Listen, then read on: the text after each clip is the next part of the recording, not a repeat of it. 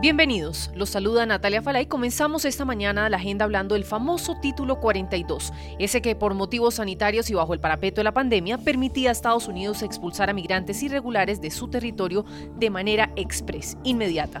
Pues justo cuando estábamos a un día de que se eliminara esa medida migratoria, el presidente de la Corte Suprema de Justicia admite un recurso legal y suspendió temporalmente el fin del título 42. Sin duda la noticia es un duro golpe para esos migrantes que se veían esperanzados de seguir intentando cruzar la frontera para llegar a la Unión Americana. Sin embargo, para las autoridades que se preparaban para lo que podría ser una nueva ola migratoria, el anuncio es un alivio en momentos en que la zona de frontera entre Estados Unidos y México sufre una crisis sin precedentes a causa de ese flujo de migrantes irregulares. Y es que con el título 42 la crisis probablemente se hubiese empeorado. Hace poco lo decía el fiscal general de Arizona, que estimaban que tras el fin del título 42 los cruces ilegales aumentarían de 7.000 por día a 18.000. Funcionarios se han pronunciado al respecto. Escuchemos las palabras de Manuel Castro, comisionado de la Oficina de Asuntos Inmigrantes de Nueva York. Al terminar título 42 esperamos que eh, los estados del sur no puedan controlar, no puedan apoyar a, a, las personas que están entrando al país y van a seguir enviándolas a ciudades como Nueva York, que más de mil personas empiezan a llegar a la ciudad por semana. Y esto decía Diana Ayala, concejal del Cuerpo Legislativo de Nueva York. Estamos en una crisis bien fuerte y que necesitamos el apoyo del gobierno federal para poder uh, este, dirigir lo, lo, los fondos necesarios, ¿verdad? Porque esto va a tener un impacto que va a durar varios años y que va a impactar a nuestro presupuesto aquí en Nueva York. Reiteramos a esa comunidad migrante que nos escucha que pase lo que pase con esta medida migratoria, la Casa Blanca ha reiterado que de materializarse el fin del título 42, esto en ningún momento significa que la frontera sur estará abierta. Enfrentarse a una deportación seguirá siendo una realidad. Este es el mensaje de Karine Jean-Pierre, vocera de la Casa Blanca. El hecho es que la supresión del título 42 no significa que la frontera esté abierta. Cualquiera que sugiera lo contrario simplemente está haciendo el trabajo de estos contrabandistas que de nuevo están difundiendo información errónea y que es muy peligrosa. Aquellos que no tengan una base legal para quedarse serán expulsados rápidamente y seguiremos aplicando plenamente nuestras leyes de inmigración de una manera justa, ordenada y humana. Across America, BP supports more than 275,000 jobs to keep energy flowing. Jobs like building grid scale solar energy in Ohio and producing gas with fewer operational emissions in Texas. It's and, not or. See what doing both means for energy nationwide at bp.com slash investing in America.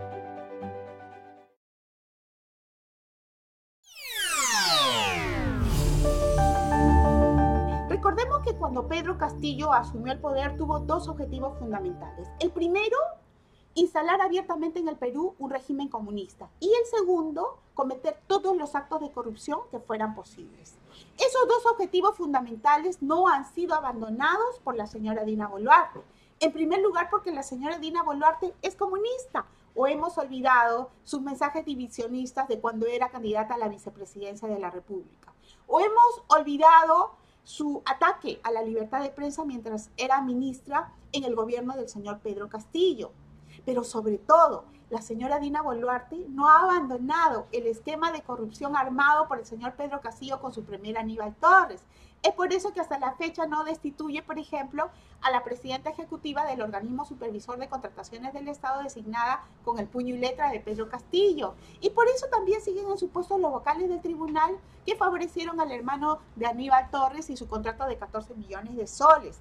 Pero lo que a mí más me preocupa y me apena hoy día es la actitud asumida por quienes en su oportunidad fueron una oposición democrática válida contra el corrupto gobierno de Pedro Castillo de que participó Dina Boluarte. Pareciera que se han dejado llevar por el terror sembrado en las calles por quienes votaron precisamente por la fórmula de Pedro Castillo y de Dina Boluarte.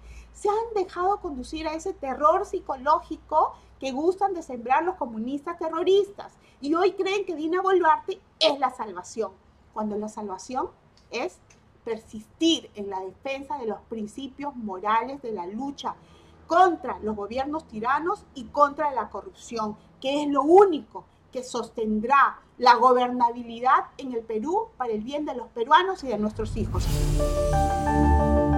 Y seguimos atentos a la situación en Perú. Escuchaban a Mónica Yaya, abogada y expresidenta del Tribunal de Contrataciones del Estado del Perú, una de tantas voces que siguen aportando al análisis de lo que sucede en este país. Voces que se suman a las críticas y al rechazo del nuevo gobierno que asumió la presidenta Dina Boluarte, una presidenta que Perú no eligió y a quien muchos califican también de corrupta. La situación de orden público sigue siendo delicada. La cifra de muertos que dejan las protestas de los últimos días asciende a 25 y la tensión en las calles parece continuar tras un estallido social que rechaza la destitución del expresidente Pedro Castillo.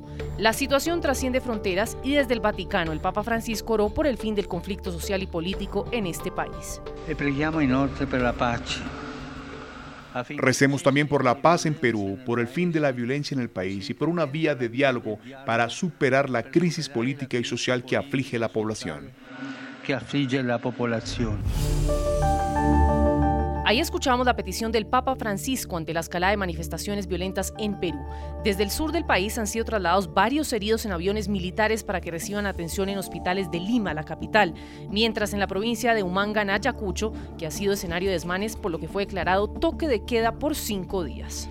Hoy 20 de diciembre el Congreso reanudará el debate de adelanto de elecciones generales, un tema que a gritos y desde las calles pide el pueblo peruano.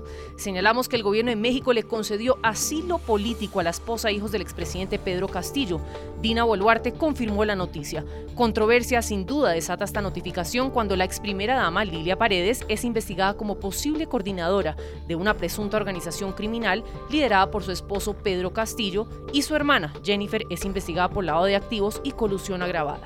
De momento se desconoce el paradero de la familia presidencial tras el fallido golpe de Estado que orquestó el expresidente del Perú. A propósito del asilo que otorgaría México, escuchen las palabras del presidente de los mexicanos. Va a depender de el presidente Castillo, porque él va a, a aprobarlo, a solicitarlo ¿Todavía no se confirmaba por parte de él a las autoridades mexicanas? Se hizo una solicitud, pero eh, se lleva a cabo un proceso, se les tiene que preguntar si él este, está de acuerdo, si él lo desea.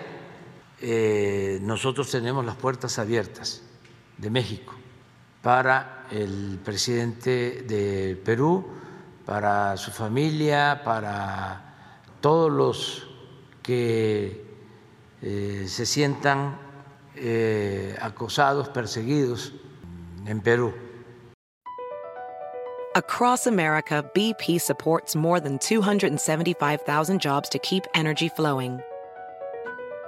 Jobs like building grid-scale solar energy in Ohio and producing gas with fewer operational emissions in Texas. It's and, not or. See what doing both means for energy nationwide at bp.com slash investing in America.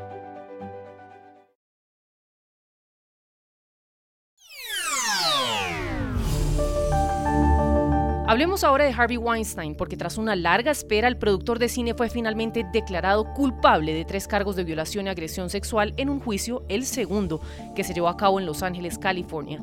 El productor de 70 años fue absuelto de uno de los siete cargos que se le imputaban, y los tres restantes, entre ellos los que se encontraba el caso de Jennifer Sibyl Newsom, esposa del gobernador de California Gavin Newsom, no tuvieron un veredicto unánime. Recordemos que en total 80 mujeres han acusado a quien fue el titán de Hollywood de delitos sexuales sexuales y comportamiento indebido.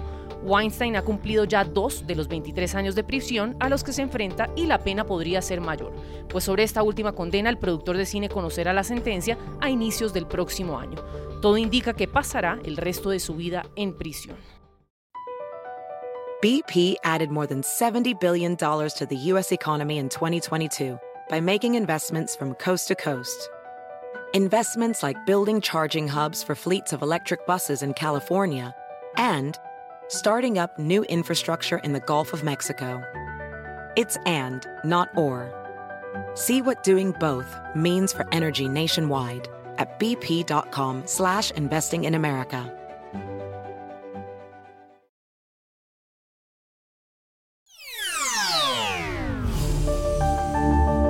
Y seguimos atentos a la solicitud que hizo el presidente de Colombia, Gustavo Petro, a las autoridades federales estadounidenses para que se les sea otorgado un tipo de estatus de protección temporal a los migrantes colombianos que están de manera irregular en Estados Unidos.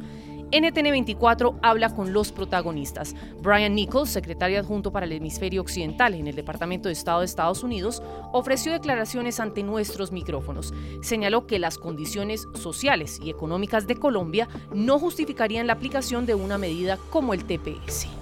Yo creo que la situación en Colombia em, es una situación eh, buena en cuanto a la seguridad em, comparado con los años anteriores la estabilidad política comparado con años anteriores.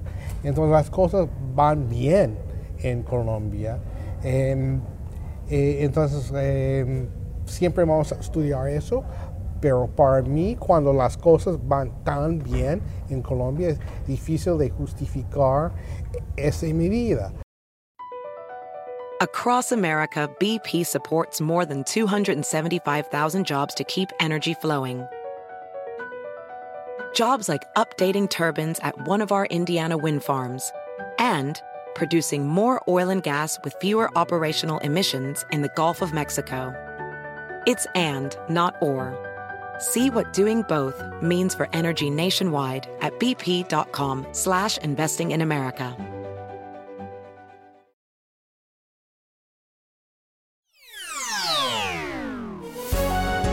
Si le gustó este podcast, puede buscar más de nuestro contenido en www.ntn24.com. Soy Natalia Falá y ha sido como siempre un gusto estar con ustedes. En mis redes sociales me encuentran como Natalia Falá en Twitter o en Instagram. En NTN24 te informamos y te acompañamos.